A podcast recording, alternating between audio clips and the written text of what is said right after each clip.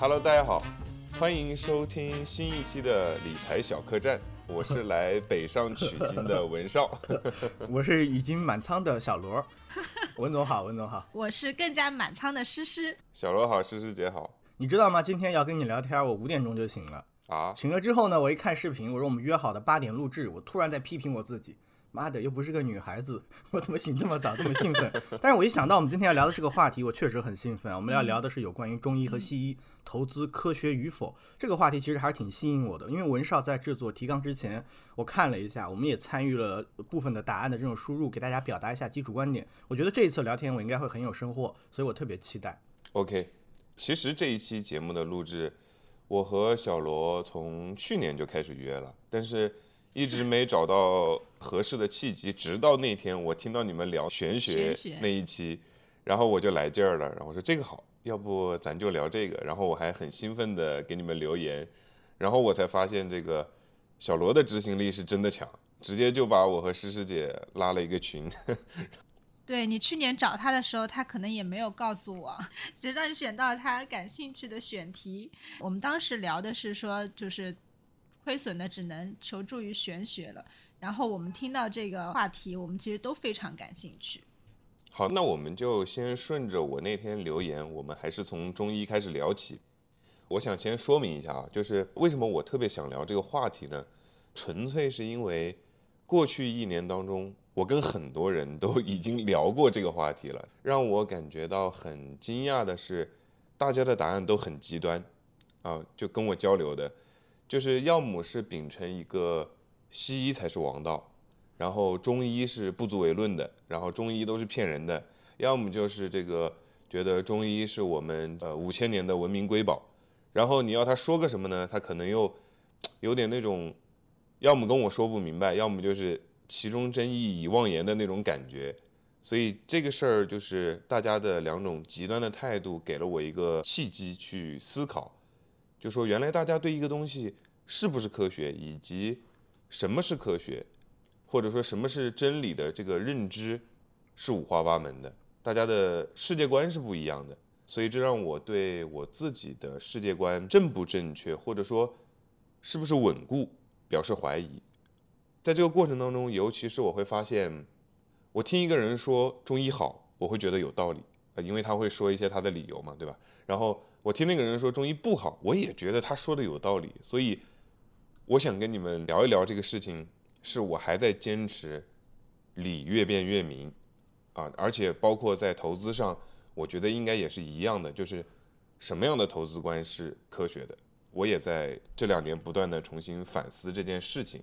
那今天也是借这个机会向两位来请教这个事情。一起讨论，一起讨论，大家都是韭菜。对我觉得其实，我们本期是先从中医、西医开始讲起啊，然后咱们再聊聊投资的科学玄学，免得现在进来的小伙伴 觉得这是一个医学类的节目。我们本身对医学没有那么精通，只是我们觉得呃这两个点是有异曲同工之妙的。那小罗，你你说说你对中西医怎么看？呃，这个问题叫做我们每个人对中医和西医的态度是怎样的，尤其是中医的接触程度或者是造诣如何。那我们每个人都会说出自己的观点。我简单看了一下提纲，跟大家预告一下。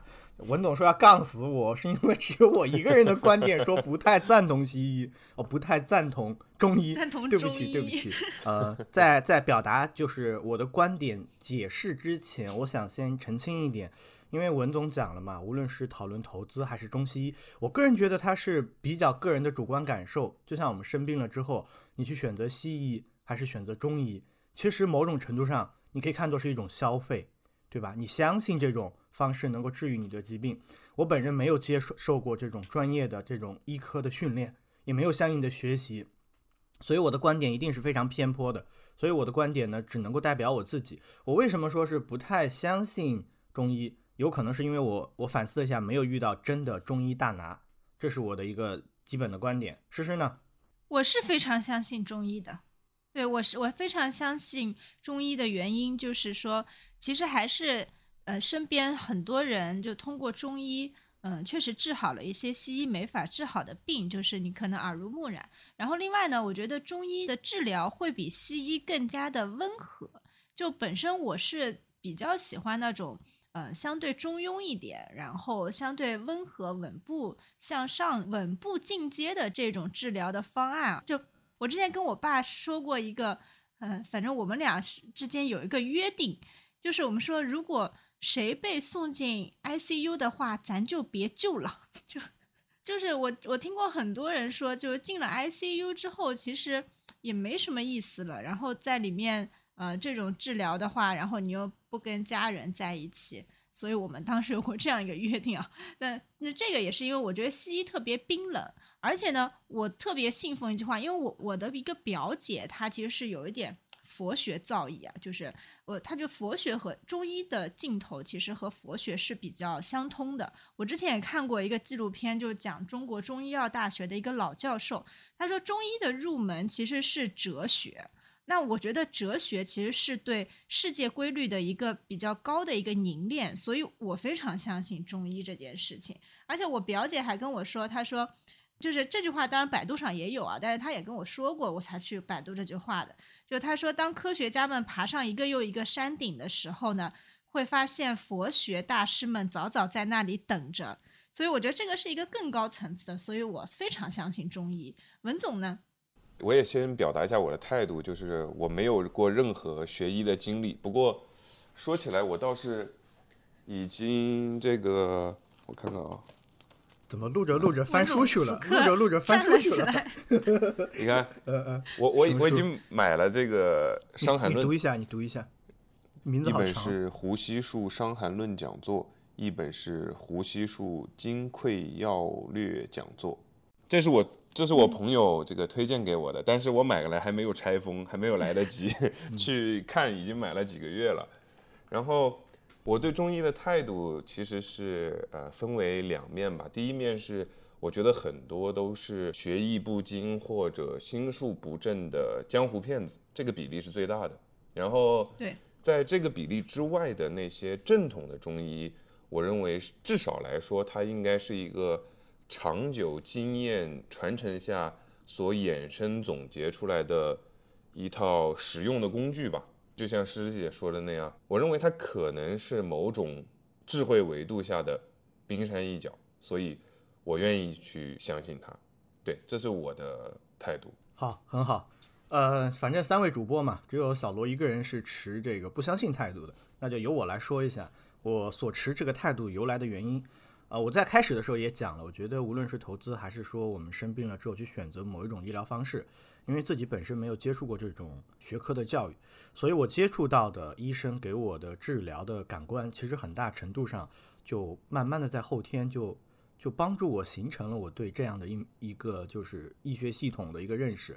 我可能是因为没有遇到好的医生，我给大家讲一下我们家的那个情况，我是有个亲人。然后当时是生病了，生病了之后去了我们家。我是一个十八线小城市，呃，县城的孩子。我们县城呢只有一家医院，这个医院就是中医院。然后这个中医院呢是在前几年建设起来的，虽然是一个很小的地方，但是那栋就是呃门诊楼，包括像住院的这种楼，它其实建的是特别好，因为很新。当时我们家也觉得比较近。因为小地方嘛，无论是到市里面还是县城，我们觉得可能差不多。因为市里面的医院还没有县城的医院这种 看起来更加的、更加的高大上，我们就去了。去了之后，其实没有一个很好的、一个很好的结果。当然，这个有可能是我们的问题吧，我们可能没有选择对，没有选择好，所以最后非常遗憾，就是其实就是我奶奶。后来我奶奶离开了我，我我特别特别的伤心，呃，非常非常伤心。我们中间也想过其他的方法，但因为确实老人年纪也很大。而且另一方面，我们在跟医生接触的时候，这个就其实是有一点敏感的，就是有关于医保。我不知道大家会不会有这样的经历，我希望你们千万不要有这样的经历。就是老人去看病的时候，医生首先会告诉你，医保它有一个门槛费。然后呢，无论你这个病症是什么样子呢，他会先给你上一大堆的东西。这是我个人理解啊，我不我不我不知道出于治疗方面的考虑。他说我们先满足这个几千的门槛费。然后在后续的治疗中，我觉得还怎么说呢？没有让我感受到所谓的人为关怀也好，或者是或者是比较精湛的医术也好。啊，这个病我确实是不太想说，很抱歉，我确实不太想说。我我我可能更多的关注了我自己的感受。后来后来没有一个很好的结果，这件事情我非常伤心。呃，不过关于中医后来有一个小小的转变，我妈妈有一点小小的焦虑，去了东直门，北京啊，还是大城市好，有一个有一个医院，然后遇到了一位医生，给他开了一些中药，他现在吃完之后，整个人的睡眠状态好了很多。今年这是今年的事情啊，我我二零二四，对不起，是去年的事情，就有了一些转变之后，我发现，呃，当你生病之后遇到的第一个医生，或者说你你所经历的这种治疗之后给你的体感、你的感受，包括你身边至亲的人，他们的这种结果改变，其实会很大的影响你对于这个这种医学的这样的一个认识。所以我从最开始的极其悲观、极其极其悲观，甚至就是从我个人的角度来说，我觉得都是骗子。我后来后来就是，我不知道大家有没有印象啊？就是在股市上上涨的时候，我们经常会讲那个所谓的创新药和中医药，有一个很很有意思的指标。大家说中医药好，为什么呢？因为它的研发费用极低，它每年赚的钱，它不用拿很多再去投入它这个新产线管线的研发，它不用再投钱，它有很多都是营销费用。包括后来说打虎拍蝇，揪了多少大案子出来，反腐的案子出来，我当时对这个中医就更加的深恶痛绝了。我个人甚至极端到什么程度？生病了之后不会去吃中成药，我就吃西药，吃这个阿莫西林啊、消炎之类的，我不会去吃中成药。包括像那个什么莲花清瘟胶囊，我说这就是个大骗子。我当时非常非常思想非常反动啊，同志们（括弧这个你们不要学习，也不要举报我），我就简单说一说我的想法。但是后来我妈妈遇到了不错的医生。如果你们有这个失眠的困扰，可以在无论是文总的博客还是我的博客下面留言，我可以问问我妈妈那位医生具体的名字来跟你沟通一下。因为在这样的一个公开的节目，就不在音频中去说他的名字。但是真的感受很好，这种好的东西我希望分享给大家。因为医生是一个非常崇高的一个职业，包括护士小姐姐非常非常崇高，治病救人。我对这两种医术呢，我的我的这种偏颇的认识，主要来源于我个人。悲惨的一个经历，但是我我现在有一些小小对中医改观了。我还是希望，就是如果您是恰好是从业者，无论是中医还是西医，我我非常尊敬您的职业，也希望您在职业上能够有一个好的发展。也希望我如果说以后我病了之后，我我个人希望吧，我希望我自己能够找到一个不错的医生，大概是我的一个由来。那接下来请诗诗讲，你为什么这么信？好的，你是因为一开始就遇到了很好的医生。没有，我一开始其实遇到了江湖骗子。但你看我戴眼镜嘛，我小的时候，我大概一年级的时候我就近视。然后当时呢，大家如果是说，呃，你去做一些就是西医，不是现在小孩都会戴矫正眼镜的这种，可能我的度数就会浅一点。但是当时我们家，因为我们家都很信中医，所以当时呢，就有一个朋友说他女儿呢。去给发一下气功之后，当然这个不知道是不是属于中医的范畴，可能属于气功大师的范畴。发一下气功之后，他的近视好了，就是从两百度到不近视了。然后我就去发功了，然后当时我一下就拉到四百度了，然后再也没有拉回来。然后后面就四百度一直升到六百度，我现在是六百度近视嘛。那其实这个是我第一个碰到，就是体验不是特别好的，就类似江湖骗子。但是当然，这个骗子他不是坐在医院里面，他是坐在家里面。但是呢，其实我们家从小就会看一个老中医，就是这个老中医呢，是我们当地的一个呃，就是中医院的一个院长。然后我为什么特别喜欢这个老中医呢？你就会发现他有那种医者的那种风范啊，就虽然他是一个院长，但是他其实。家里面还是相对比较清贫，然后呢，你一进去呢，他的，因为他可以在家里开单子，然后他的那个诊疗室，其实其实就是你进门，然后厨房后面一个非常小的一个地方，然后你会发现说，它全是书，就全是各种医书。瘫在那边也非常杂乱，但是你知道，就是特别有那种氛围。然后那老中医还抽烟，就他旁边就每次去都是一个非常非常大的一个烟灰缸，然后他就边抽着烟，然后给你把脉，然后给你开单子，就这个他的画面大家可以想象一下，但是他真的非常灵。就是很多，就是大家就中医真的是要碰的，就很少有中医会有很高的悟性，而且现在很多年轻的中医，其实我以前非常想考中医药大学，但还好没考，否则现在可能可能就在 就在抓药。但是我以前非常想考，因为其实就是来自于这个老中医，我因为我们家有些什么头疼脑热啊，或者我妈其实有是有一些腰背的毛病。都是去他那边看，然后抓点药或者做一下针灸，这样就就马上就好了。而且还有一个特别神奇的，就是老中医的媳妇儿，就老中医的媳妇儿，她脑中风了嘛，然后脑中风送到医院里，就是就植物人嘛，然后他就一直给他媳妇儿就是针灸，然后其实还真的是就是醒过来了，就你会发现说各种各样的这种，就我刚才说的。大家觉得西医看不好的病，其实通过中医这种非常缓慢的、每天坚持的这种治疗方式，这有点像投资。对，每天坚持的这种治疗方式的话，它会好转。这个其实是我所持态度的一个经历由来。好的，文总。对，首先从结果论，很多病就是以前西医是救不了的，当然现在也有很多西医救不了的病哈。这个我有个朋友，他父亲的肾。曾经是这个有比较严重的问题，在二十年前的话，这个病几乎等于是宣告就是死刑。但是后来我们都知道，后来可以做肾透析嘛，对吧？有这个仪器以后，很多肾病就不算是绝症了。但是在没有透析之前，很多肾病是很难医治的。从西医的角度哈，那在这个情况下，西医就会跟他的父亲讲说：“你这个就剩下几年的命了。”但是很多年以后，这个西医又又遇到了这个他父亲，那他父亲又坚持了很多年。为什么坚持了这么久呢？就是因为中医的治疗，或者我们呃换个词叫做陪伴吧，对吧？然后事实呢，就是西医对很多病有治得了和治不了的这个绝对理性上的一个区分。所以说，当我们呃遇到一些西医治不了的病的时候，那中医可以给人一点希望，我认为这这是我选择相信的其中一个理由。当然，这也是很多骗子靠拿着这个来行骗的一个理由，对吧？但是我依旧坚持，因为这是一个生死的问题嘛。我坚持在无法超脱生死的情况下，希望比结果要更重要一些啊，这是我的其中一个点。还有一个就是从逻辑上面来讲的话，那天。嗯，诗诗姐在群里面还发了一个这个中西医的这个从古至今的一个对比嘛，对吧？就发那张图说以前是怎么样，然后现在是怎么样。我觉得那张图既揭示了中医的问题所在，就是中医到了一定程度，它就没有像西医那样去迭代、去进化，不断去更新自己的理论。我还有一个朋友也讲过类似的笑话，他就说中医你要问为什么的话。你要问他这个，你为什么给我这么治？他会说是他的老师这么说的。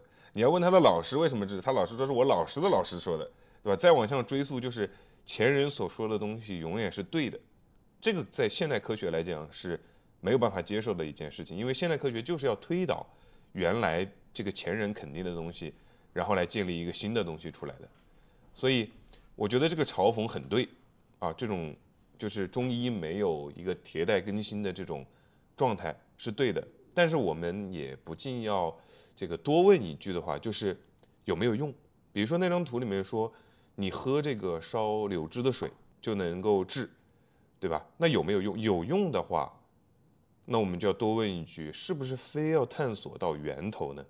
比如你你你通过西医，你探索到了这个是水杨酸起了作用，然后我们创造了这个阿司匹林，我觉得没问题，这很好，但是。你不能够说我们探索到了柳枝烧水可以治，就是错的，对吧？你可以用现代科学的思维说，我不思进取，对吧？我中医不思进取，但是你不能否认我中医的有效性，对我是这么觉得的。所以在治病救人这个事情上面，一方面我觉得我们的中医确实已经具备一定的有效性，而且能治一些西医治不好的病；另外一方面是，就算大家都治不好。但是中医会给人希望，西医给不了人希望。对我觉得，这个要补充一下文总的观点啊。其实，其实人文关怀，我我觉得应该在西医方面也做得特别的好。这个我们，我们我们要补充一下，不能够诱导这些不知道的听众。那如果我们的听友朋友中有这个中西医从业者，也欢迎您在留言区来讲一讲您对于这个方面的理解。因为三位主播呢，其实都没有接受过相关的这个。呃，医学方面的学科专业训练，所以我们讲授的可能是特别特别的偏颇，而它又是一个比较公众的平台。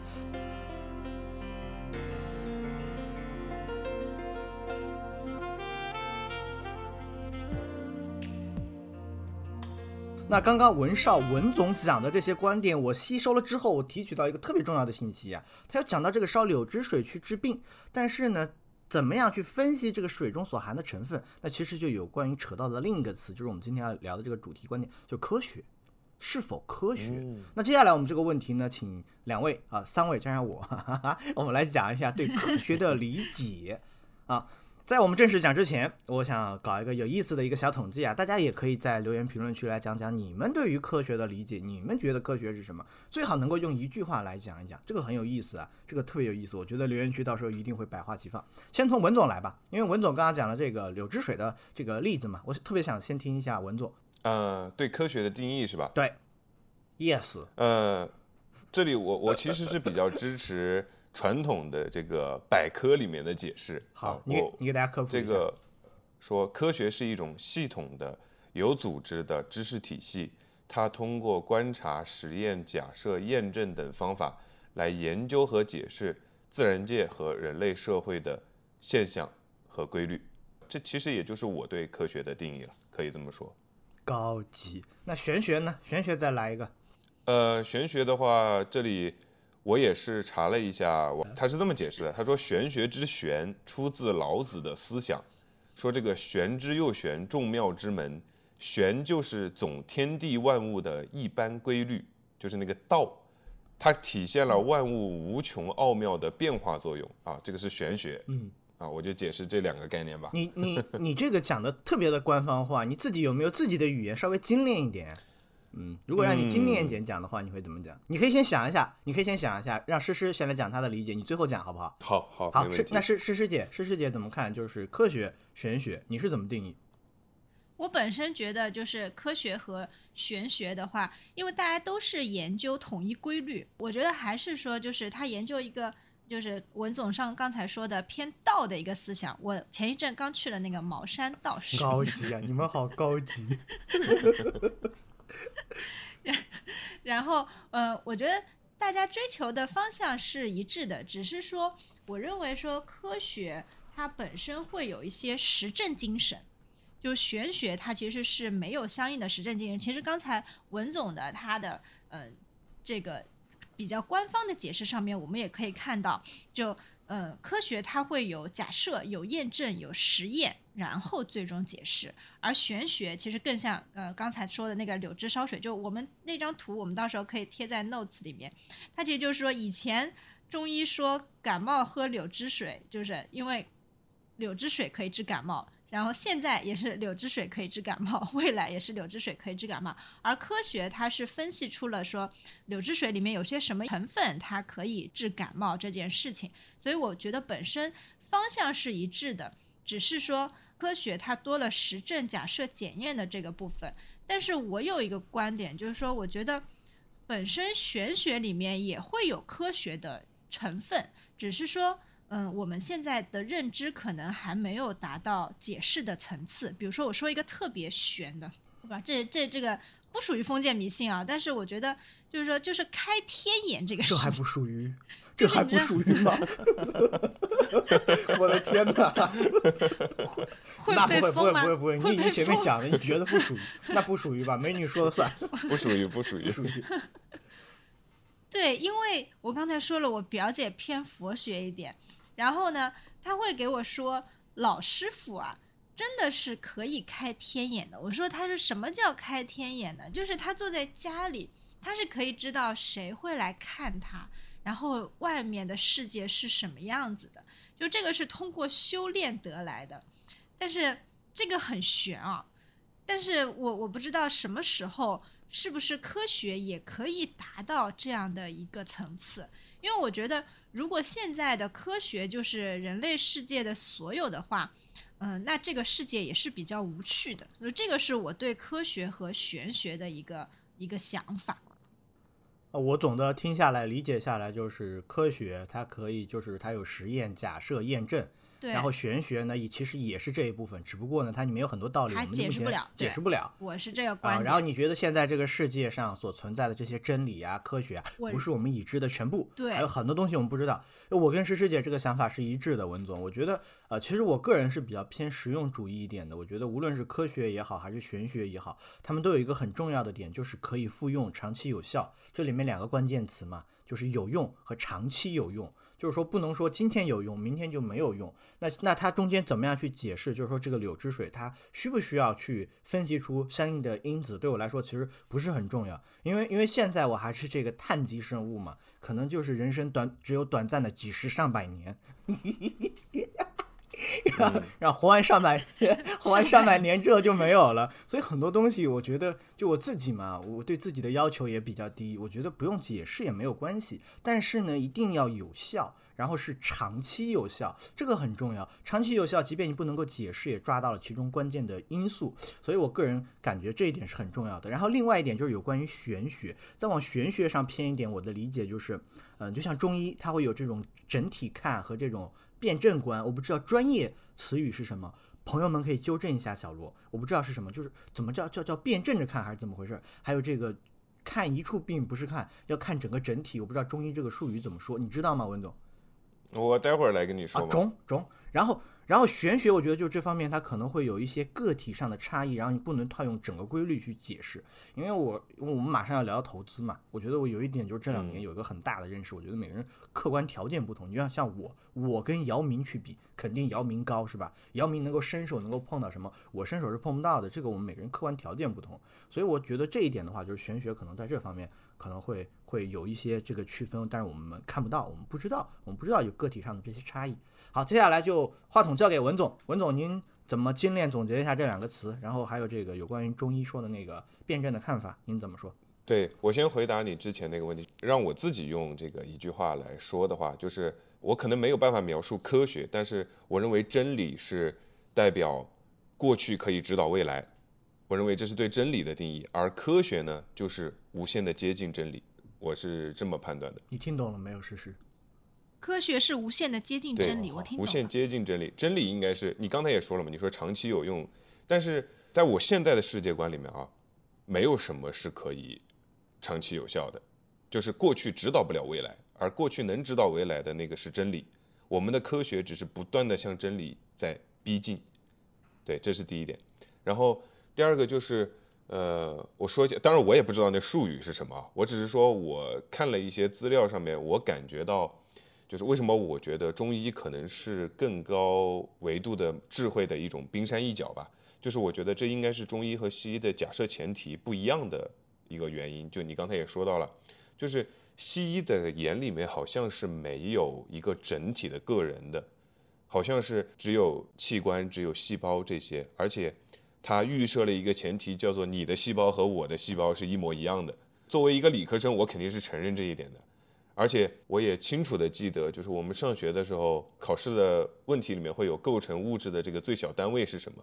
我们那会儿要写原子，然后老师上课的时候，他也会时不时的提一嘴。他一方面说是答案要写原子，一方面又说现在已经发现这个什么最小的是夸克。有没有可能这种不断的发现只是呃西方的现代科学里面，呃我们观察到的这个世界的精度还不够？毕竟说，你像从这个地心说到什么日心说，以及到后面这个我们认识什么开普勒定律啊这些的，到到牛顿定律这些，其实是我们借助了越来越先进的工具，才观察到了越来越精确的事实，然后我们才做出改变。那我觉得西医把人看成是生物嘛，你说碳基生物嘛，对吧？这个看成是一样的前提，是不是有可能局限的呢？有没有可能？人与人之间，每一个个体之间就是不一样的呢？那如果是这样的话，这个前提可能就有问题。中医从一开始就把每个人当成不同的个体，他没有去寻求一个通用的准则。比如说，如果大家都生了同一个病，对吧？但是如果是一个中医的这个医生来给你看的话，他会开出不同的药方，然后还有不同的用药量，所以他这个治病的那个前提的出发点就不太一样。啊，当然。这我也要这个声明一下，就是所以中医会觉得你的病治不好不是病的问题，是你的命数如此，是对吧？它就上升到对，对，它就上升到命理对玄学。这个就是仁者见仁的事情。他如果拿命中注定来跟你说你治不好这个病，那其实也会变成很多骗子拿这个来做他治不好的一种开脱。然后之前诗诗姐说了，她说，那这个可能其实就是我们东方哲学这个古老的哲学体系下所衍生出的一种东西。但是我还是觉得那个可能只是冰山一角，是一种智慧下的冰山一角。因为毕竟我们的中医就就就像这个小罗说的，时灵时不灵，它并不能保证这个复用的有效性。对我觉得这是呃一个问题，或者说在我目前的世界观里面，我肯定不会把中医归到科学的范畴里面去，因为我觉得它做不了这个双盲实验，它过不了这个 FDA。但它不符合西方的现代学，我们接受的那个九年义务教育里面的那个现代科学的那一套定义，所以我会觉得中医算是玄学啊，但这个玄学不是一个贬义的意思啊，我也强调一下。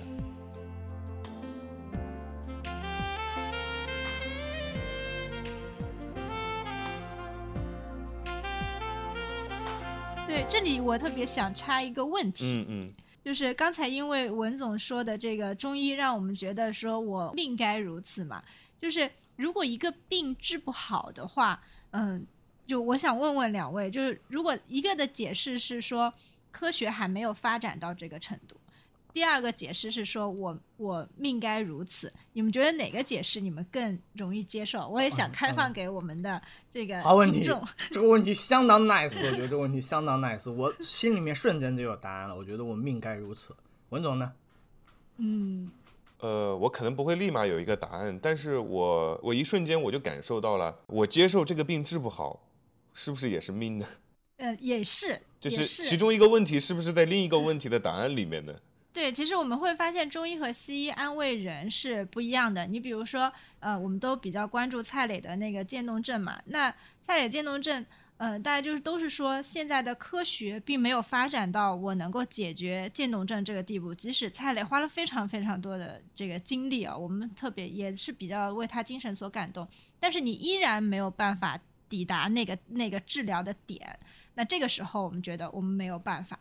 但如果你反过来，如果我不是蔡磊，我也得了渐冻症，我我可能会觉得说，就我自己的答案是说，我如果我命该如此的话，我可能会更好受一些，嗯，嗯，是这样。就是我因为听到文总这个点，我特别想问一下这个问题，因为我觉得最终给到大家的安慰，这个安慰其实是对于每个人在最终的这一段时间当中最最重要的一件事情，所以他安慰的方式不同，其实也是让我们觉得说你到底是偏中医一点还是偏西医一点，这个是我那当中临时穿插的一个小问题。好，那个在上半场我们用了三十多分钟的时间来讨论，小罗，小罗，我我我们再再多聊一点你都没有你都没有给我杠你的机会呢。杠我干嘛呀？我又没有说什么很严肃的观点。来吧，来吧，你说。其实是其实是我我也有在你们说的时候，我也有好奇的地方比如说小罗刚才有提到说，嗯，讲了两个故事，呃，都是你家里人呃看中医的故事嘛，对吧？我可不可以理解你在判断中医这件事情上面，你更多的还是在用你的经验事实作为依据呢，而没有从一个逻辑的角度，或者说你没有去思考中医是不是科学？呃，文总这个问题其实挺残酷的，我特别想杠他，但是为了维护我在网上的形象，我就温柔点杠你。就朋友们，你们听听有没有道理？就是每一个个体都是非常有限的，你对于这个世界的认识一定是非常窄的，而且有可能是错的。但是你这个个体的感受也只能是你自己，你不能感受到他人。就像你看到马云，马云吹牛逼说，我最后悔的事情就是建立阿里巴巴。我觉得人最幸福的就是月收入两三万块钱。你觉得他在装逼还是在说真话？你觉得他在用他自身的感受出发，还是用一个逻辑去推导？他似乎是在说逻辑推导，就是我挣的钱没有那么的多，没有那么多人来烦我，我也不需要承担太多的责任，然后我只需要就是说去商场，就是说我定期的去消费，我似乎高于这个平均水平。那么有这个收入的人似乎不能够过到这样的生活，有很多人不是。我觉得这个东西就是从个人客观感受啊。我最开始我讲了我的观点，我们在生病了之后去选择一个什么样的方式来治疗，其实是一种消费的态度。我觉得有一点，那你为什么不能够用你个人的感受来呢？还有一个很重要的一点啊，文总，你没有试错机会啊，你有试错机会吗？你从逻辑去推导，你觉得你有试错机会吗？你没有的，你觉得有试错机会吗？呃，我我的意思是，就是当你还没有去选择中医或者西医的时候。两个都摆在你面前的时候，你怎么去做一个判断呢？啊，好的，文总明白了。其实你可能看病的经验比较少，就是，嗯，我我这样讲可能也不对，因为我看病的经验也不多。就是我自己感觉，呃，有时候不是你选的，你号都挂不上，你选什么呀？哦，那你在北京那确实是。不不不，在老家有时候也是一样。你想挂一个好的医生，有时候也挂不上，你只能退而求其次。退而求其次就是身边的朋友介绍。你看现在社会都发展到现在这个阶段了，我刚刚还在跟大家讲，我说我有个我妈妈确实就是稍微的治好她的焦虑症，她的失眠有很有很大的改善。如果大家有需要这位医生的信息，可以留言。这都是二零二四年了，我我认为这是一个好的事情，我还会去分享。那这个东西。嗯，我们学医首先是一件非常辛苦的事情。诗诗刚刚前面讲说他幸好没有考中医药大学，我说对，确实，我不是说在贬低这个行业，或者说他干了那个挣不到现在这么多钱。我想说的是，有一句话我经常听医学生讲，叫劝人学医。下一句是什么？你们知道吗？叫叫是什么好话？对对，是的，是这样的。所以我觉得他会很辛苦。我是从朋友的角度。出发去讲这件事情，那一个人这么辛苦的去学了这个东西之后，到很多所有的医院，你会发现现在的医患矛盾依旧很突出。就有些东西，我觉得是很难改，甚至是我个人感觉是没有办法改的。这里面第一有个人的问题，你没有办法去去试错；第二的话，也有一些整个我觉得是社会层面的问题，医疗资源它不能够很好的展现在你面前什么叫好，什么叫坏。我们每个人都配上这种高级的。这种类似于这种首长的医生，你觉得现实吗？也不现实，是吧？那有学得好的，一定有学的中庸的。那中庸的给我们这些中庸的人来看，也是可以理解的嘛，是吧？我可能讲的，我也不知道我表达清楚我的观点没有。我我总结一下我的观点，我觉得第一，人不能试错，不能试错的前提下，但是你的选择又有限，选择有限，一是受限于你自己。第二是这个社会的客观条件，那在这两种情况之下，你只能够依据自己的体验去做出一些判断，而且你做出的一些判断呢，其实也很简单，其实只对你自己有效而已，以及影响你身边的人而已，你也影响不了其他的人。所以我个人感觉，我从我的感受去做出一个判断，没有任何问题。在这方面千万不要理性，在这方面理性就就掉大发了。我之前看了一个新闻，可以分享给你，有一个女孩子，她患癌，跟她的老公从中国飞到了美国，去一家癌症治疗中心。他去的理由是什么？他客观的分析了全世界医疗条件的发展，他发现在美国是治疗癌症最好的地方，然后那家研究中心是治疗他对应的癌症最好的地方。他去了之后，发现一个很尴尬的情况，他在休息室休息了四个小时，花了两万美金，这个在抖音上可以看到。有人会批评他说：“你没有做好这个打算，你没有买这个医疗保险。”那在美国就医就是这种情况。那这个属于什么？这个就是社会的客观条件。中国也有类似的情况。中国虽然有医保。但对于个人来说，你去挂号看病也有客观条件限制，有客观条件限制，很多东西就不是你能操控的。而你所谓的就是用很大的这种逻辑的推理，你去辩证的分析，你去看待，你综合分析各方信息，很多东西你做不了，大部分人都做不了。所以你依据的是，你刚才说你只能选择一个对自己有效的东西，可是，在选择之前，你怎么知道有效呢？呃，没有表达清楚啊，不是选择对自己有效，是选择自己能选的。选择自己能选的，哇，这个听起来好无奈呀！你你不觉得很无奈吗？这个是看病怎么会是一个？小罗最近的主基调就是无怎么会是一个只有一次机会的事情呢？你对中医或者西医，你肯定已经有一个相对稳固的呃价值判断了嘛？如果你有的选的话，同样一个病，对吧？西医也有治疗方法，中医也有治疗方法。我想问的是，什么驱使了你选西医或者选中医？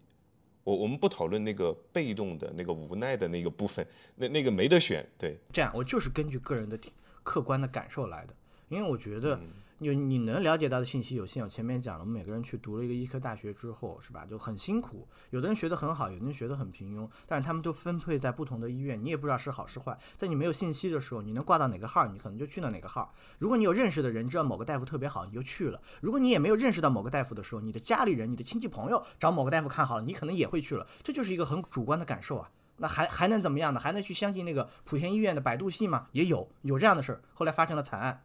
嗯。这就是我们获取信息的来源不同啊。如果你说你有的选的时候，你的信息来源更多，你知道的信息更多，你当然可以做出更有利于你的选择。就像我妈妈，如果之前没有来北京，她没有去找东直门那个医生看，那我到现在对西医这个事情，我还是极其的不赞同的。哎，这个其实有点像投资，为什么呢？就是就有很多基金经理是这样的，很多基金经理就第一票在什么地方赚了钱，他以后就极其的相信这个方法，进依赖。对对呀，对呀。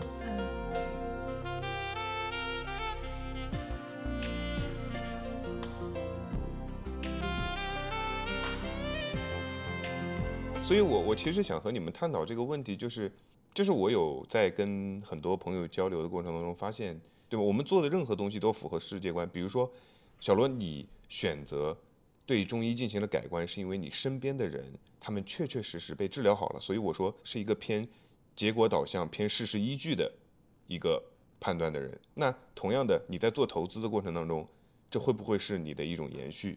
比如说，你发现这个基金经理的业绩好。或者这个指数涨得不错，那你有没有可能觉得它好？你到底是通过事实依据、通过结果来判断它的好坏，还是这个东西它涨没涨之前，它有没有给你赚钱之前，你就已经想清楚了它的逻辑我接不接受？比如说这个基金经理他的投资风格是什么样的，这个指数它背后的编制逻辑是什么样的？你到底是因为欣赏这个基金经理，欣赏这个编制风格，还是因为这个基金经理确实赚到钱了，这个指数确实赚到钱了？我认为这是两种不同的思考逻辑，你你能明白我的意思吗？我能明白，但是我觉得你这个想法有点问题。嗯哼，你买一个基金经理只是因为欣赏他，他可以不给你赚钱，我可以这么理解吗？可以。你欣赏他，他可以不给你赚钱，高级。我给听懂长。因为我的意思是，就是如果你欣赏一个基金经理，你去买他的时候，你基于你做这个决策，是因为你觉得他应该能帮你赚到钱。但是他能帮你赚到钱的原因，你为什么觉得他能帮你赚到钱呢？是因为他过去帮别人赚到过钱吗？是因为这个吗？这个其实我觉得就可以很自然的过渡到下一个问题。你觉得有没有有没有必要过渡？OK OK，对应一下你这个对对对，我其实也是对。好，这个千万不要剪掉。我希望这个能够体现在节目里面。我特别想看大家的讨论。没有关系，这个很有意思，这个很个人。呃，首先呢，诗诗，你还记得我刚刚说的一句话吗？就是我们在讨论这个科学和玄学，我讲了一句话，我说。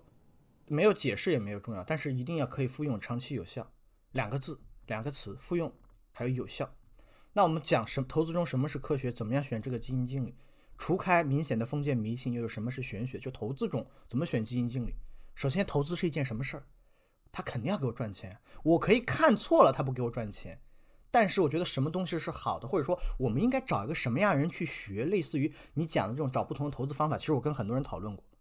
就找长期业绩好，一个长期一个业绩好，资本市场才几百年，那你找一个活得最长的人，在这个足够长的时期里面，跨越过好几个牛熊周期，能够给你赚到钱的人，你可不可以说他是无限接近于真理的？你可不可以说他是更加接近于科学的？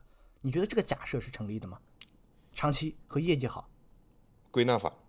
那这两个长，这个长期和业绩好，这里面有两点啊。第一，业绩好，业绩好是不是你主观感受？就跟治病一样，给你治好了。第二，长期存在的时间长，然后能够业绩好，说它是大概率是正确的。那我买它的主观的目的，首先我的出发点就是能给我赚钱。如果我只是欣赏它，我的认知可能是错的呀。我才活多少年，对吧？资本市场已经有多少年？虽然说我们说 A 股啊，A 股虽然说比我年长那么一点点，是吧？它的时间也不是足够长，但是它即便是再青涩、再稚嫩，它也是要给我赚钱的呀。嗯。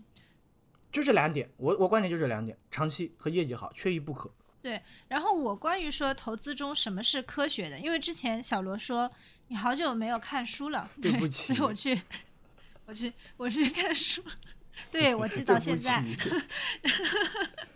然后呃呃也没有啊，就是确实是，我觉我觉得这本书非常好，大家也可以去看一看。其实是就是高善文的《经济运行的真相》，我觉得这本书特别契合我们讲的投资当中的呃到底什么是科学，以及说投资当中我们到底是否要追求科学。那其实我们都知道高博士是这个北大理科的博士啊，那其实这本书当中呢。就是说，他其实一开始就是讲的，讲的是什么是科学。他其实他的一个定义是说，哎，他是说，爱因斯坦说，现代科学的诞生其实是一次偶然。其实上千年当中，大家都没有把形式逻辑和实证精神这两个加在一起。也就是他觉得科学它是有严谨的逻辑推理步骤的。第一点呢是观察现象，提出问题；第二点呢是提出理论，做出猜想。第三个呢是说，在这个猜想的基础上面呢，做一个预测。那这个预测它明确写了定义啊，就是说这个预测是明确的、可以观察的，以及说有排他性的。那第四点呢，其实就是。收集这个经验、事实、证据，然后来和这个预测呢对照一致。如果这个都是一致，那我们就可以接受这个理论。他在一开始的时候举了一个非洲蚂蚁的一个例子，就是说蚂蚁一般是通过气味找到家里的，但是呢，有一种蚂蚁呢，我们发现它不是呃通过这个气味来找到这个家里的。大家就有提出一个很奇怪的一个猜想，就是说。这个蚂蚁内部它是有一个计步器在那边的，也就是当它这个计步器归零的时候，它觉得家就到了。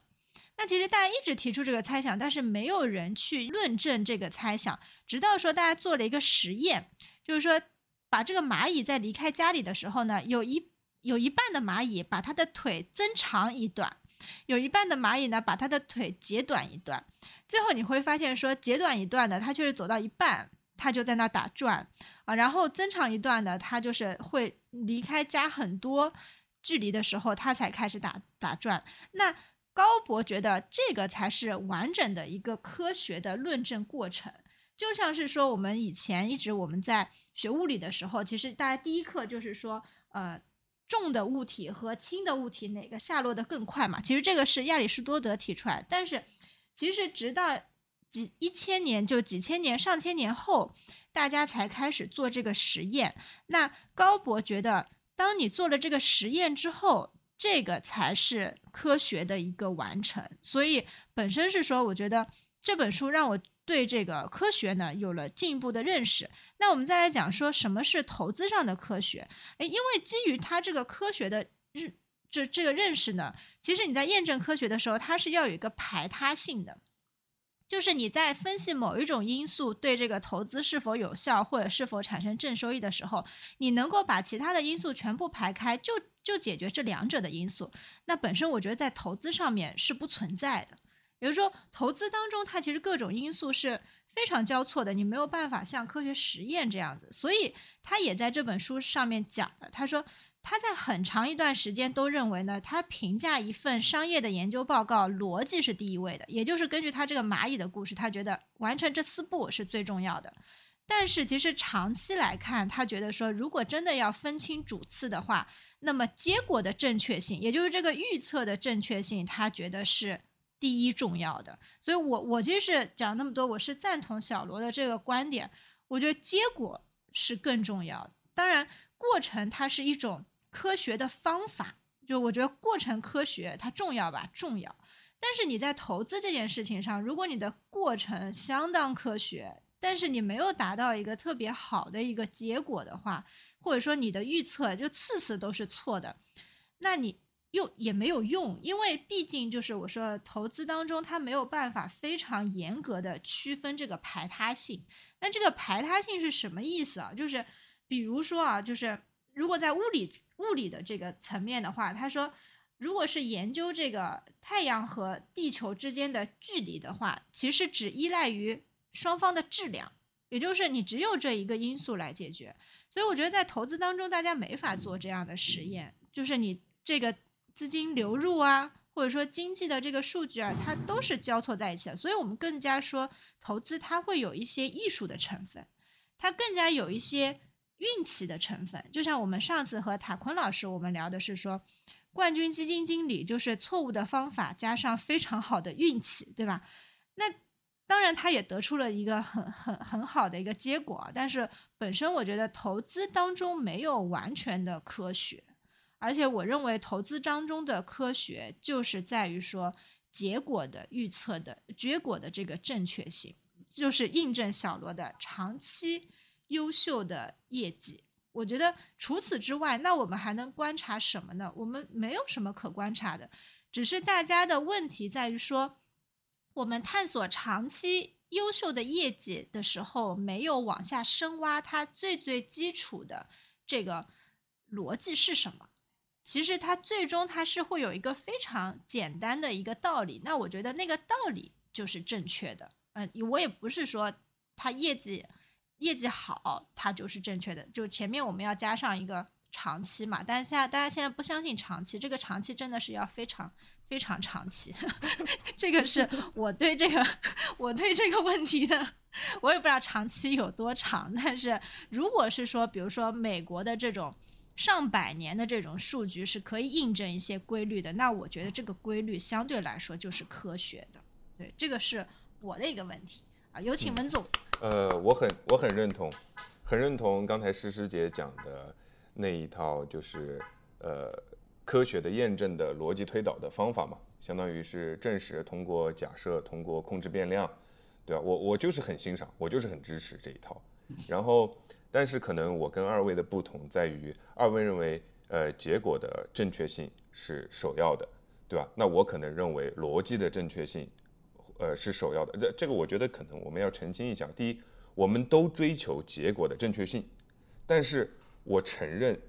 追求结果的正确性这件事情是不可为的，或者说不可知的，就是我不知道我追求的追求不追求得到，对吧？但是我知道，就像我们不一定说现在的东西是科学的，但是我们认同科学的方法论所推导出来的结果，我们认为那个是可信赖的，可被这个复用的。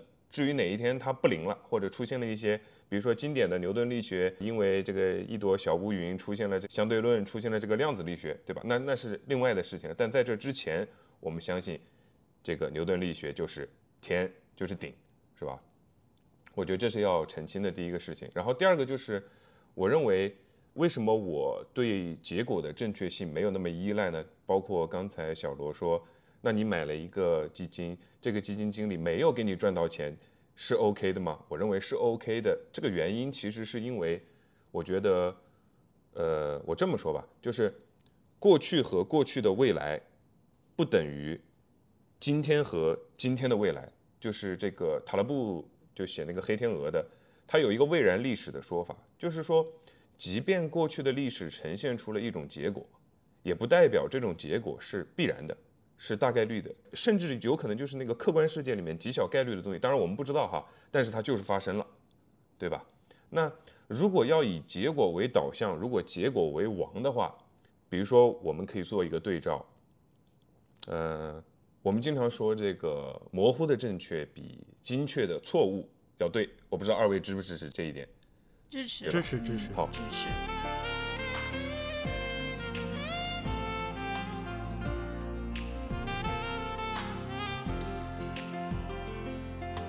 可是，三到五年前，我们就已经有论调来说，美股其实被高估了，港股其实低估了。我们只简单的从估值的角度去判断这件事情，那好像买港股是模糊的正确，对吧？那卖美股啊，或者买买美股是精确的错误，因为如果我们就从估值论哈，但是现在我们三到五年以后过了。我们再从结果来论这件事情，如果最重要的是结果，那对不起，这些年来我们以为的模糊的正确，实际上是什么呢？实际上向我们呈现出来的结果是，那是一个精确的错误，买入港股是一个精确的错误，对吧？那我们以为的那个精确的错误，买入美股，哎，它又表现出来，你任何时候买入美股好像都是模糊的正确，因为美股在赚钱，港股在亏钱，那怎么办？文总，对。你这个问题是抛过来了是吗？对，我是想，朋友们，我觉得他在混淆视听。嗯，我觉得文总在混淆视听。首先，我问你，你说，你说逻辑是对的，结果可以不在乎，这个我绝对能 get 到你的点。用一句很朴素的道理来解释，就是“但行好事，莫问前程”。但是你为什么会相信你这个逻辑呢？我请问，坚定你相信这个逻辑的信心在哪里？难道不是这个逻辑会给你好的结果吗？这个逻辑从诞生到结果，从出发到终点，难道不是因为坚持了好的事情就会有好结果吗？例如说美股和港股，为什么说你在混淆视听？港股和美股，我们不讲这个指数的涨跌，看盈利的状况，看估值的状况。我有看到你下面有写嘛？你相信的是估值嘛？估值的状况它是涨是跌？券商经常在分析一只股票、一个行业在涨和跌的时候，它会拆分是盈利的增长还是估值的增长。换言之，是公司更赚钱了，还是大家认为它更赚钱了？那么我请你讲一下，美股的上涨和港股的下跌是盈利在上涨还是估值在上涨？我们推导逻辑嘛，这是逻辑。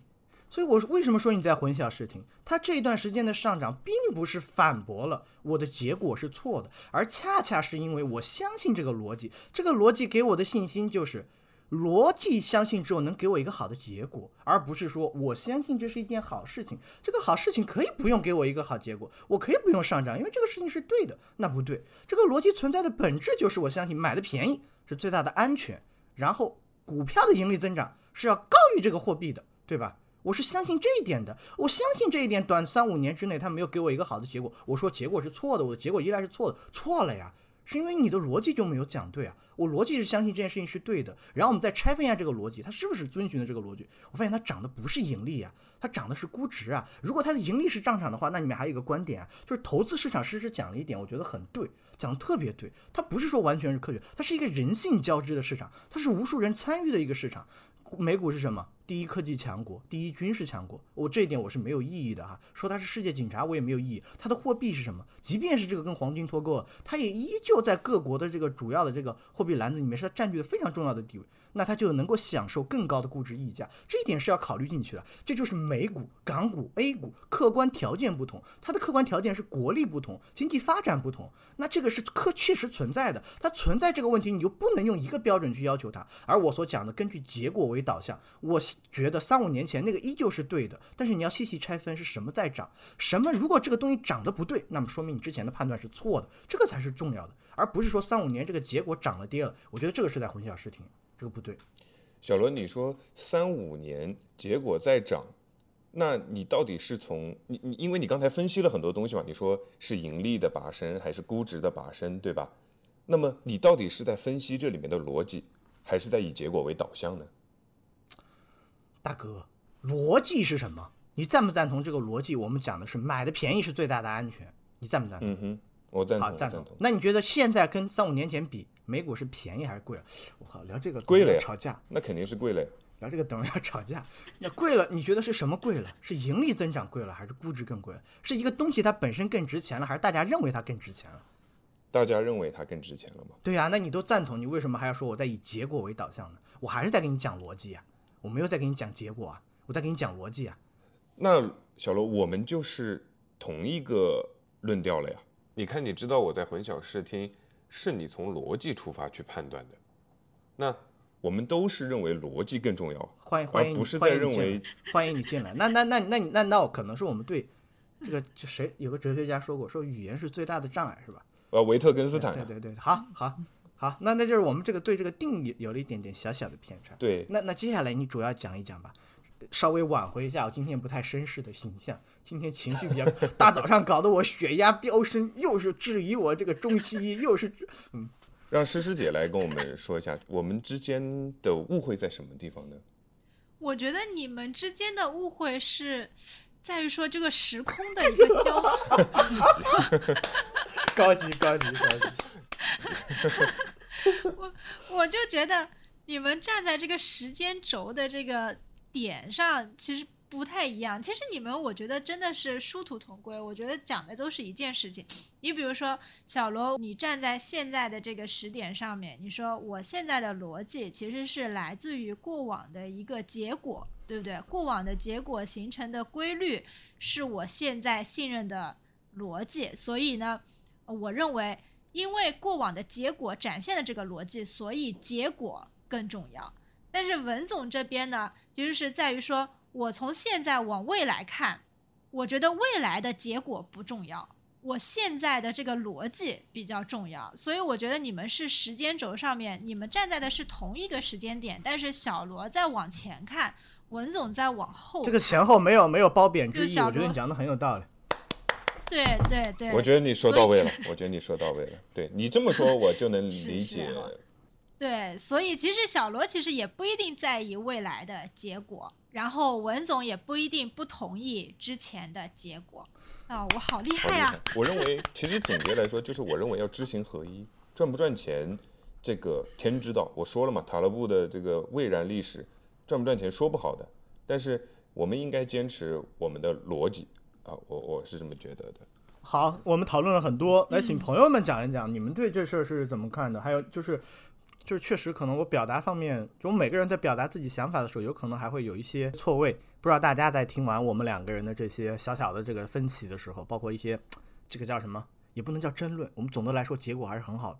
我不知道大家怎么看，大家也可以说一说你们对于这个结果的追求。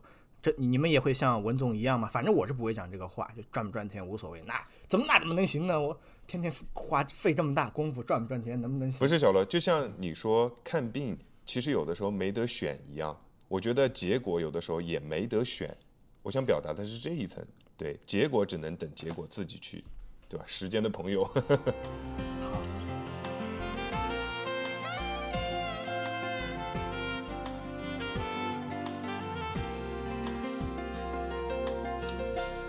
我们聊一点具体的东西，然后来做一些判断嘛，对吧？比如说，这个陈嘉和老师去年底他发表了一篇文章，在这个《证券时报》上面，当时也是掀起了不小的这个讨论。他这个文章叫做《为上证指数证明》，他文中呢给了很多这个数据，然后也给了一些结论。这我总结了，他给了三个结论哈。这个三个结论分别是：第一个，上证综指整体长期收益比道琼斯指数高出一倍；第二个是上证综指的长期 CAGR 也高于另外两大美股指数；第三个是巨大波动性是上证综指污名化的来源。啊，这是他给了呃三个结论，然后我会把这篇文章的这个链接放在 show notes 里面。在这篇文章当中，我们不妨来聊一聊，因为我我们都看了这篇文章嘛，对吧？他的分析，我们觉得是不是科学？因为网上有很多批评的声音，就是因为网上有一种说法叫做它的早期的成分股以及它的这个当时中国的股民还很少。那我认为这不是这篇文章不够科学方法论的原因，因为我觉得当我们买入一个不管是主动基金还是指数基金的时候，你比如说基金经理肯定会调仓，对吧？那么指数基金肯定也有在一定的时间上面会有一些规则的变化，对吧？它调整它的编制规则。那我们不能够说一个基金经理他选股选好了，为你赚到钱了，你说他做的有问题，对吧？那同样的，他如果选股选的不好了，我们也不能说那就是他做不好的原因。如果我们争这个的话，就没意义了。我比较的是什么呢？我比较的是看这个两个指数，它拿来比较的时候，是不是做了预先选择？也就是说，这个逻辑定论是不是前向的？是不是前向的？否则，按照事后的来说的话，我举个例子，比如说我们要拿这个中概互联和这个纳斯达克来比，那我们也能从编织规则里面挑一大堆毛病，说他们根本就不适合比。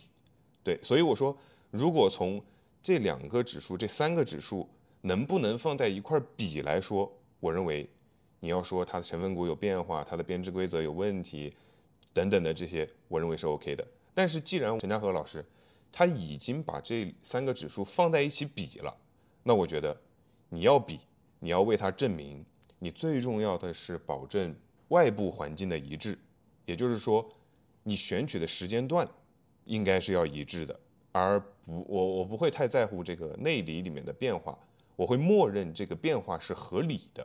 比如说，大家都从上证综指开始成立的那个时间段来截取，对吧？或者说往后面再截一点，都可以。时间段一定要保证外部环境是一致的，这是我比较坚持的一点。嗯，你们呢？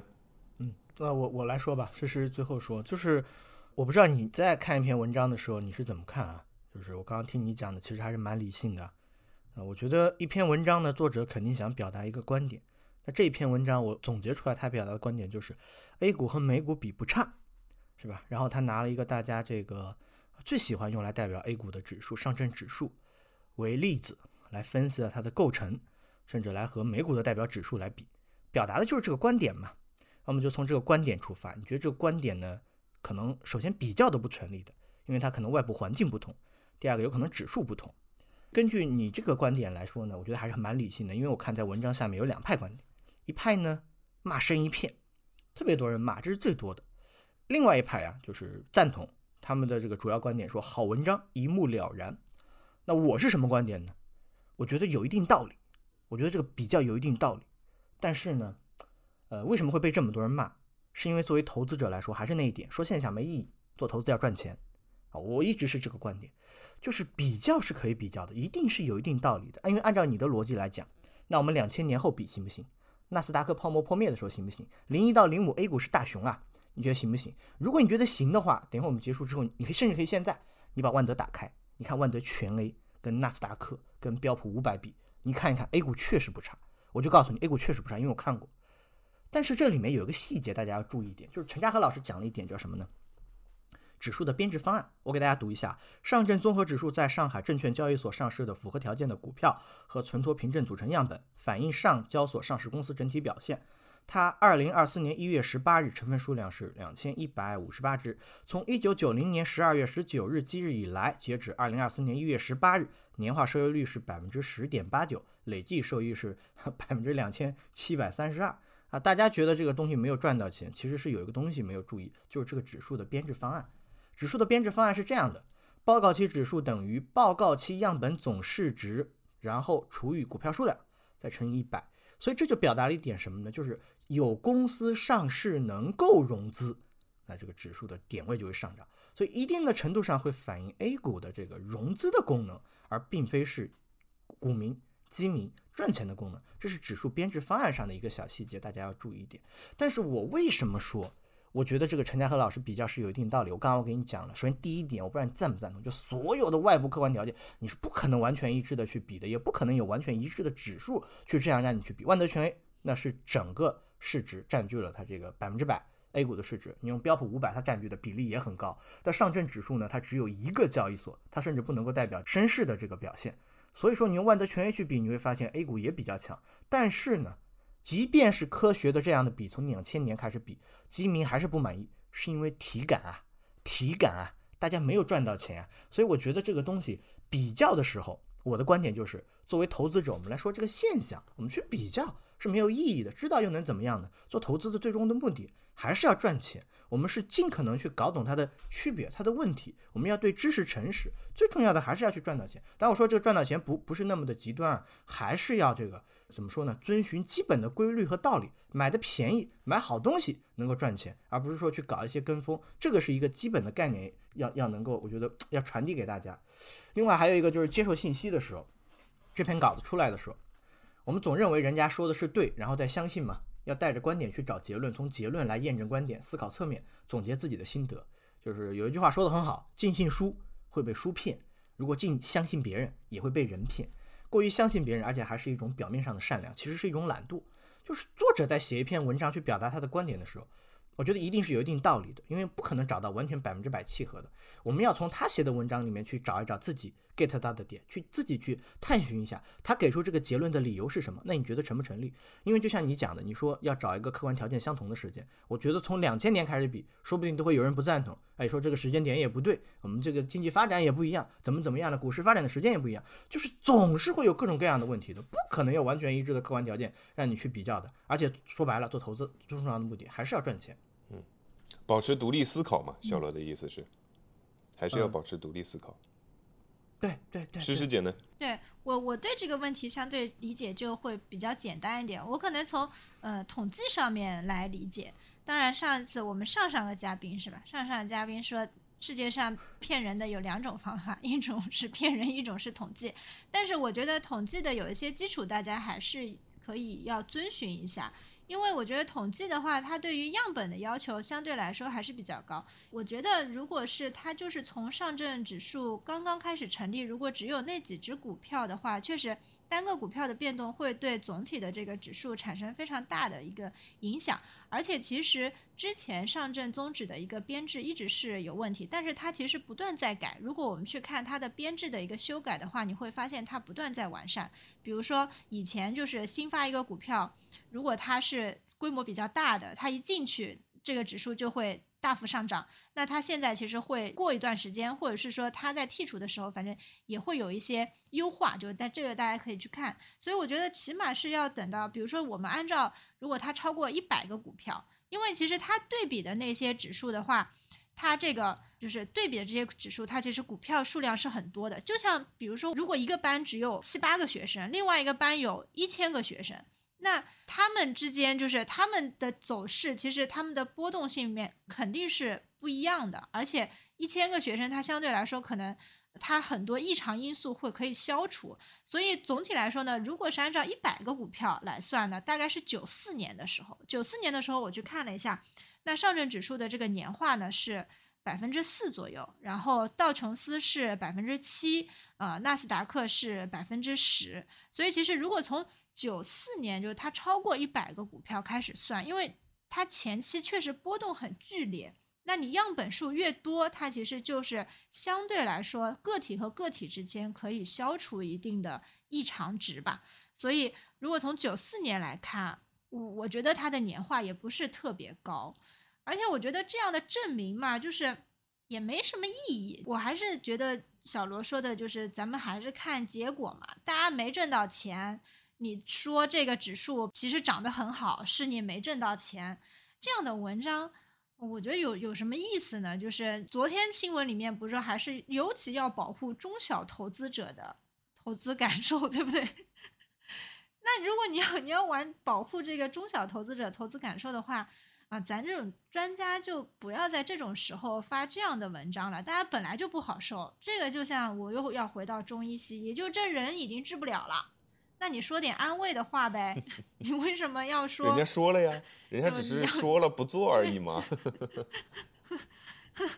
对，所以我觉得这种呃公道自在人心，是我对这篇文章的一个看法。就是咱们的评论就是一种人心吧。啊，总体我觉得 A 股的这种机制得改变，否则对吧？咱们都也得失业，是吧？这种机制不改变。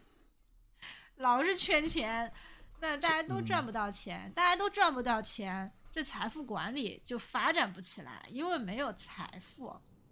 嗯，说到点了。好，好，我觉得其实这一点应该让文总再拓展讲一下，因为他是靠投资啊，或者和自媒体，然后就是过上是有狗吗？是猫狗双全了吗？现在有狗吗？啊，我只养猫，只养猫是吧？就是这种生活，财务自由。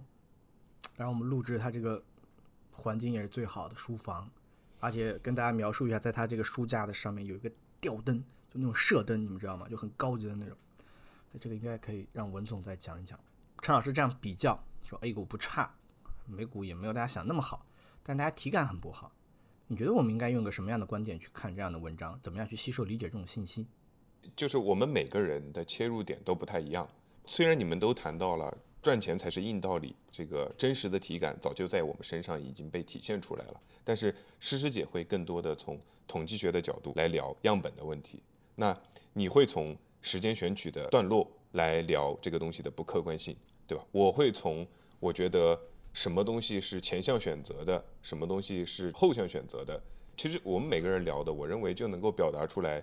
我希望跟你们探讨这个事情的点就是。你看，我们都有我们的逻辑，其实，在对这件事情上面的理解是各不相同的。我认为啊，就出发点逻辑里面的论证是各不相同的，但是我们最终都得出了可能非常相似的一个结论，对吧？要么就是这篇文章对我们的投资来说没有什么指导意义，或者它有一个错误的指导意义，我们不会去吸收它，不会去接纳它。但我们是因为结果不好就否定，还是因为有客观的逻辑支撑去否定？我觉得这是很不一样的。否则，回到美股涨、港股跌的结果上看，投资者是很容易抛弃原有逻辑的，而不那么在意结果，是我觉得我们可以保持独立思考的一个必要性，啊，不是我们不追求好的结果。好，当我们听播客、看文章、接受信息的时候，我们是认为人家说的对，然后才相信吗？有没有被伪科学欺骗的经历？比如说看了一个文章、学说故事，然后我们觉得好有道理啊，后来才发现是扯犊子，但是也不知道当时是怎么被欺骗的。大家有这种经历吗我？先讲吧。是师姐了，好对，是师姐了。我觉得最大伪科学就是养生。我觉得我妈持续在被养生所欺骗，然后因为我觉得所谓伪科学盛行的原因是大家不知道什么是科学，就真正你需要掌握的科学的知识其实是不需要太多的。我以养生为例的话，就这个不能吃，那个不能吃，你最后能吃的东西就很少，其实导致一个人的营养会非常的少。其实就是我妈妈就是会非常非常瘦，然后一直是吃不胖，因为她什么都不吃。就是我受到的最大的一个欺骗，或者说我不希望大家特别被欺骗的，就是各种养生方法吧。我觉得你可以信一种养生方法，就像我们减肥的时候，其实你减肥每一种方法其实都是有效的，但是你如果全部都穿插在一起一起减，那你这个身体就受不了。这个是我对这个问题的好，那接下来我说一说，就是我先要跟大家坦白一下，我可能跟这个问题是背道而驰的。诗诗姐知道，我昨天跟她聊天，我说我最近在反思，我感觉我有点封闭我自己，就是我不太在意别人怎么看市场，怎么看，就是各种各样的方法什么的，我看的特别少。呃，我最开始的时候呢，看了很多人的书，巴菲特也好啊，彼得林奇也好啊，比尔米勒呀，那甚至我还看过部分技术分析，技术分析只看过一本儿。那我吸收了非常多的投资观点，然后非常多的理论。后来，呃，在公司做业务的时候呢，有幸和很多基金经理沟通，我也问过他们的问题，我发现大家入门也不一样啊。比如说，有的人会给我推荐申万出的那个策略投资方法论，他说这个呢，你不用看任何投资策略，你直接去看里面的方法，他又看教你看不同行业，那甚至教你去如何自下而上，就手把手的去分析。那还有的基金经理在听说我看了这么多书之后，给了我一个观点，他说你看太多太杂了，只看一本儿。经过这些时间的这个转变，包括我自己这两年在 A 股上挨打之后呢，我发现我最近变得特别的封闭，因为我自己有了一套我自己相信是正确的方法之后，我那天跟诗诗说，我说有点封闭自己了。不太在乎别人怎么看，他爱怎么看怎么看，他爱卖不卖。有个例子啊，就是就是就是我认识一个，是是是的啊，认识一个互联网传媒首席，前两天跟这哥们儿见面了，他参加一活动，我私底下跟他交流，我我说我买了叉叉，我说你晚上有聚会吗？晚上我们吃点喝点，跟你交流一下叉叉。兄弟人特别好，就差拉着我的手了。小罗，我跟你说，我前两天刚去了叉叉叉他们的竞争对手，啊，叉叉叉的领导说，叉叉叉今年在叉叉叉叉叉业务上下大气力，拿了一大笔钱，所以你今年一定要把叉叉的仓位收一下。我说好的，回头我就加仓了。那那天还没收盘，回去我就加仓了。哎，我为什么会有这样的一个动作？我这么不听劝呢？我想跟大家说说我的转变啊，也是最近有一个想法，我一直在跟别人说，我说底层认知最重要。我说知识是可以习得的，信息是不值钱的。他跟我说的这个就属于信息，那他可能是短期的一个一个一个小变化。那很早知道的人，有可能真的能赚一笔钱。但是我相信啊，我不是最早知道的那一批。那么我就稍微的看得再远一点，看得再远一点，它其实对我的能力要求就更高。那我需要对很多东西有了解，包括像我们今天聊的一些哲学、人性。有的生意就赚钱就是容易，有的就是不容易。在这一点加强自己的理解之后，还有一点要认识到，就是我不可能百分之百看对，所以我要留有一定的安全边际。我有一整套自己判断和下仓位的这种结论之后，我就有了自己的想法，我扭头就加仓了。当然也不耽误我亏百分之四五六七十，非常惨。那天给我给我的一个同事看了我的客我的我的账户，起码是亏了一辆顶配的帕萨特了，啊，我的心态非常好。我我那个同事就说：“小罗，呃，如果有一天我不在这个公司，去了其他的公司，如果有同事跟我交流，如果那一天叉叉涨得特别好，我一定会非常骄傲的跟他说，曾经想当年我有一个同事啊，怎么怎么怎么样了，那家伙好家伙在上面亏百分之四五六七十，还在咔哧咔哧的加仓，但是我就担心一点啊，小罗，我怕那那天你扛不住啊，我怕你中间割肉啊。”我就差深情的握着他的手了。我说：“姐啊，你放心，我目前的想法还没有改变。促使我有这样观点的有四个小小的基本理论。这李路先生那本书给我很大的启发，包括他在网上传的，在北大光华学院演讲。第一个就是他说买股票是当做公司的一份子，所有权。正经的股东是不会每天去交易所去买卖股票的，那只是投机者，是是博这个价差的。作为一个合格的股东，交易所不是给你开的，这一点对我触动很大。这点能听进去的，马上就有震撼，就改变了；听不进去的，那也有可能恭喜你，就不被 A 股毒打。第二点呢，就是每个人都是有限的，一定要在自己的能力圈之内买东西。所以这一点也是我反复强调的，每个人客观条件不同，你能够感兴趣的，你相信的，那是不一样的。你比如说我对消费，我非常看好。我那天发通知，我说我应急资金都卖掉了（括弧不鼓励大家这样干），括弧完，我就去加仓了。我特别特别相信，我之前也分享过上瘾五百年烟酒咖啡因，那我对这个是有一点点信仰的。第三点就是要有一定的安全边际。因为人都会看错，看错了你怎么样赔的少？那就在市场不好的时候去买。但这种情况下只有一种，就市场是给你的，是客观条件，不是你选的。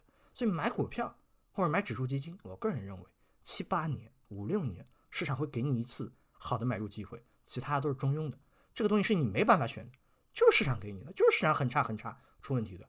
所以以上的这几点对我影响极大，所以说我最近就是比较自大的一点点小小的原因。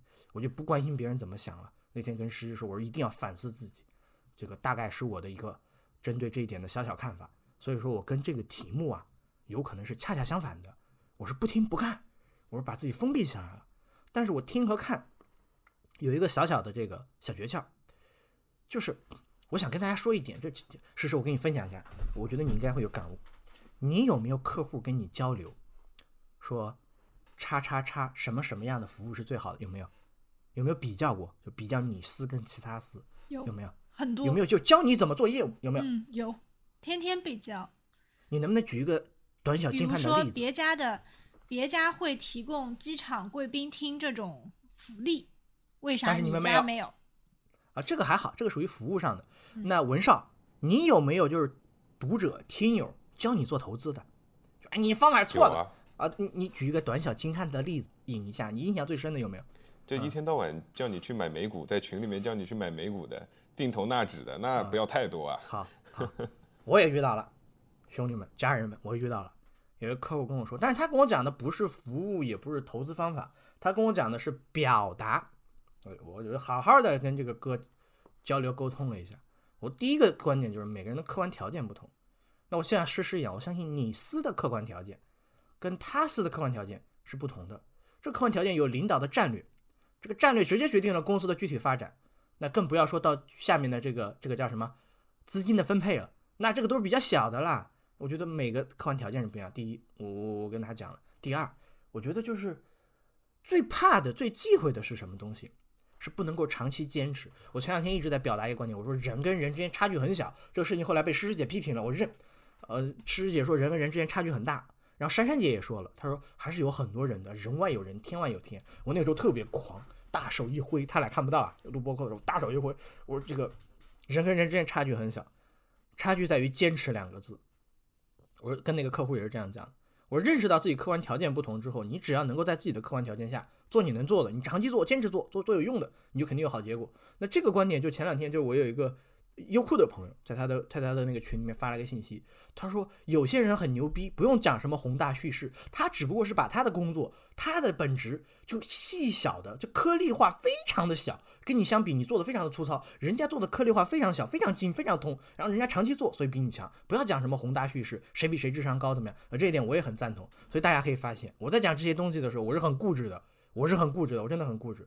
所以我总结我自己刚才讲的这些东西，就是我发现你自己有相信的一套行之有效的方法论啊，这个很重要啊，一定要行之有效。它可以从长期和业绩好过往的人这种结果或者这种经历上去获得。然后第二，一定要适合你自己的客观条件，很重要，非常非常重要。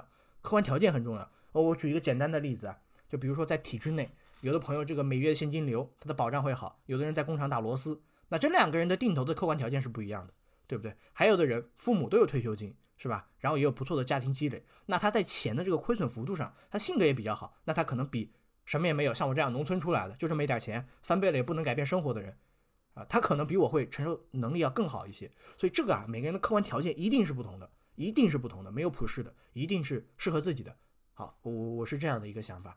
呃，文总，我太欣赏你了。我跟你讲，我去年整个一年就接触到了很多像你这样，我我称之为叫极端观点的啊。我特别欣赏这种人，就是因为我是一个什么样的人？我刚才说了，我是一个特别容易陷入那种听了 A 的道理觉得 A 对，听了 B 的道理，哎，觉得 B 说的也对的那种人，就是。所以我会反思，就是我为什么会产生这个结果，只有两点。第一个，我是一个这个思想开放、包容、接纳一切的人；第二个就是无知。哈，我觉得只有这两种条件下才会呃得到我现在这种状态。所以我特别欣赏、特别喜欢跟有极端观点的人交流，因为一个人会产生极端的观点，就像刚才小罗自己说的，他已经有了一套他认为行之有效的。底层的世界观和方法论在那个地方支撑着他，所以他可以面对一切的这种冲击来的东西，他都能够坚守住。他不会说我今天觉得 A 股好，然后有人跟我讲个道理，明天我觉得哎美股也不错，A 股不行，他不会这样的。所以这这是我欣赏的地方。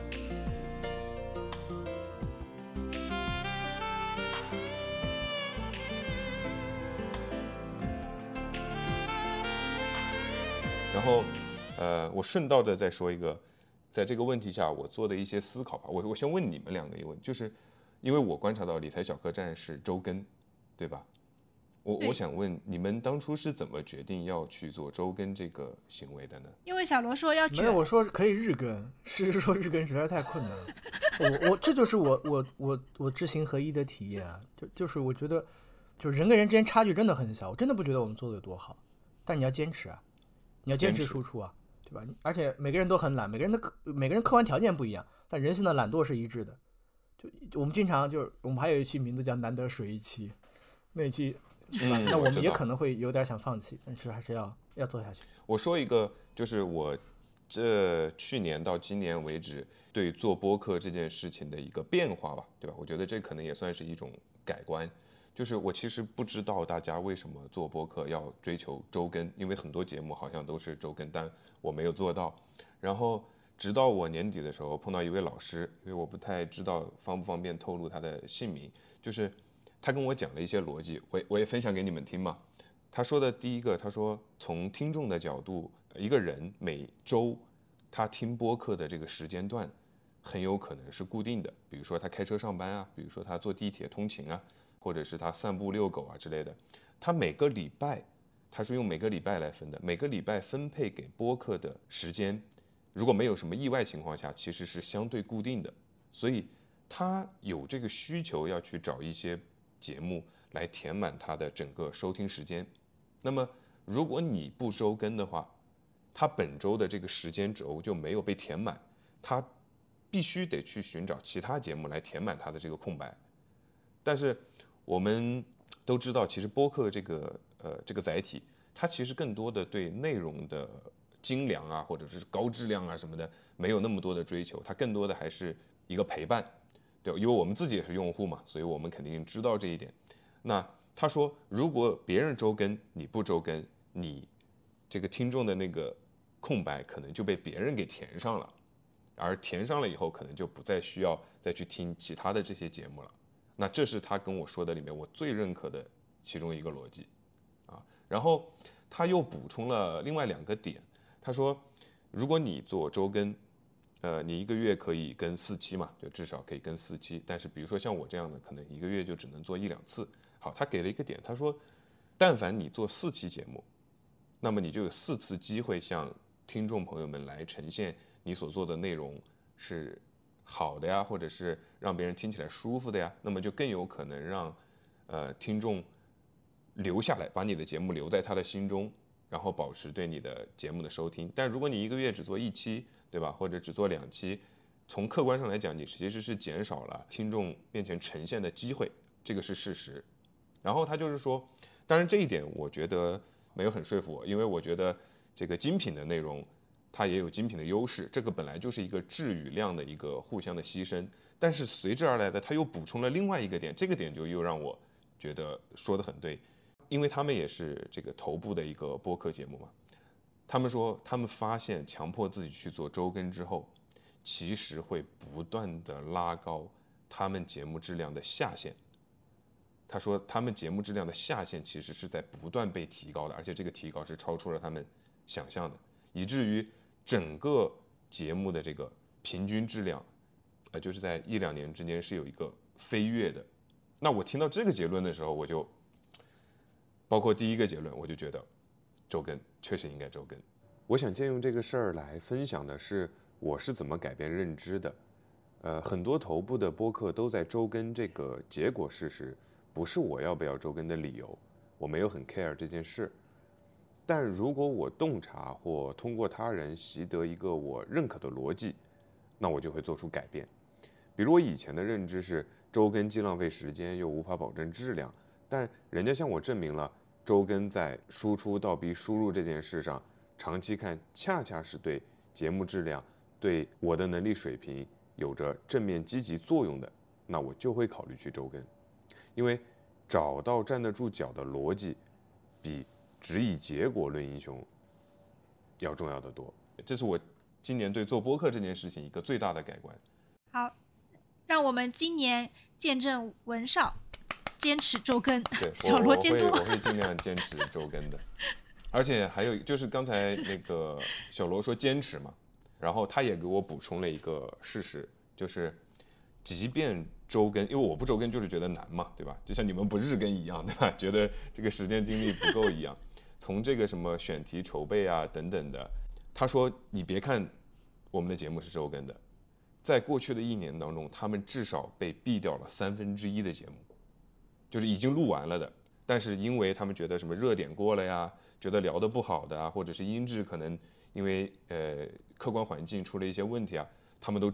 就在保持周更的情况下，都毙掉了三分之一的节目，所以这个就印证了这个小罗说的，坚持真的很重要，努力真的很重要。除了那个运气的部分，最朴实无华的部分，应该就是努力了。我我其实以前有的时候有一点喜欢阴谋论的味道，但是我从去年开始到现在，我彻底对任何的阴谋论我都就是不屑一顾了。对，这是我的一个感觉吧。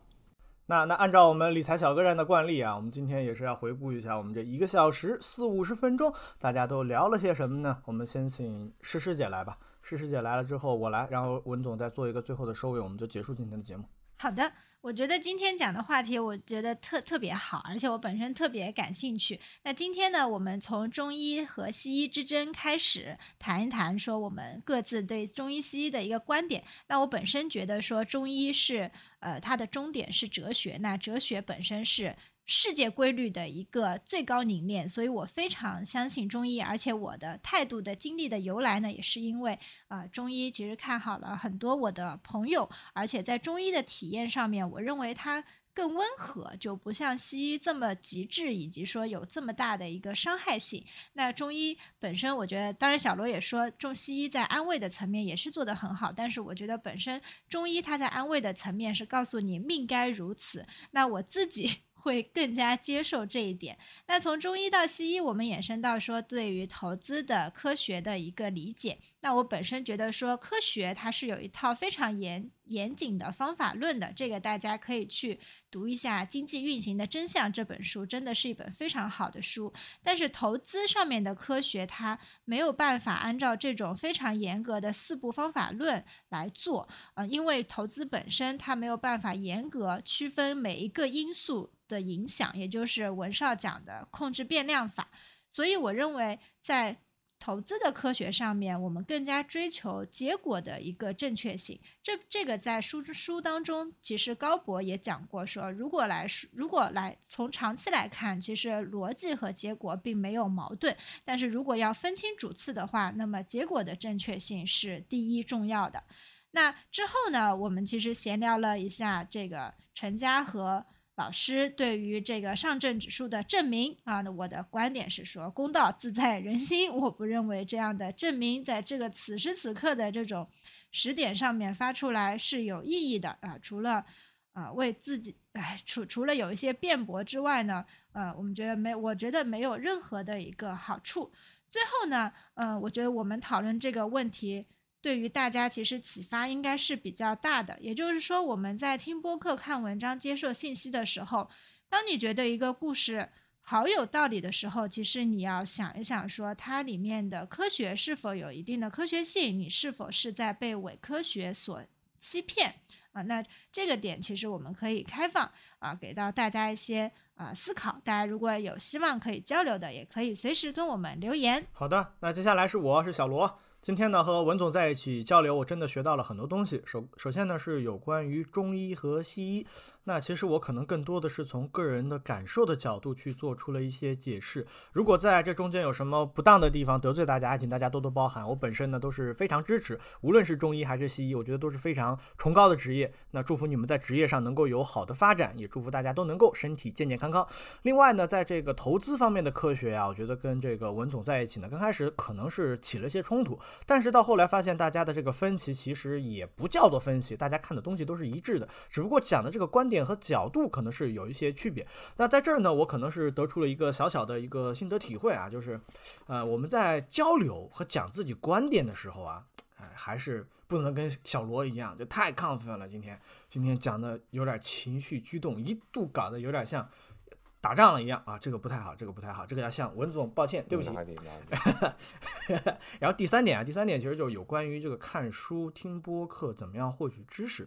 我们最开始在理财小客栈的时候讲了一期，那一期内容跟这个有一点点关系。其实我们讲的是。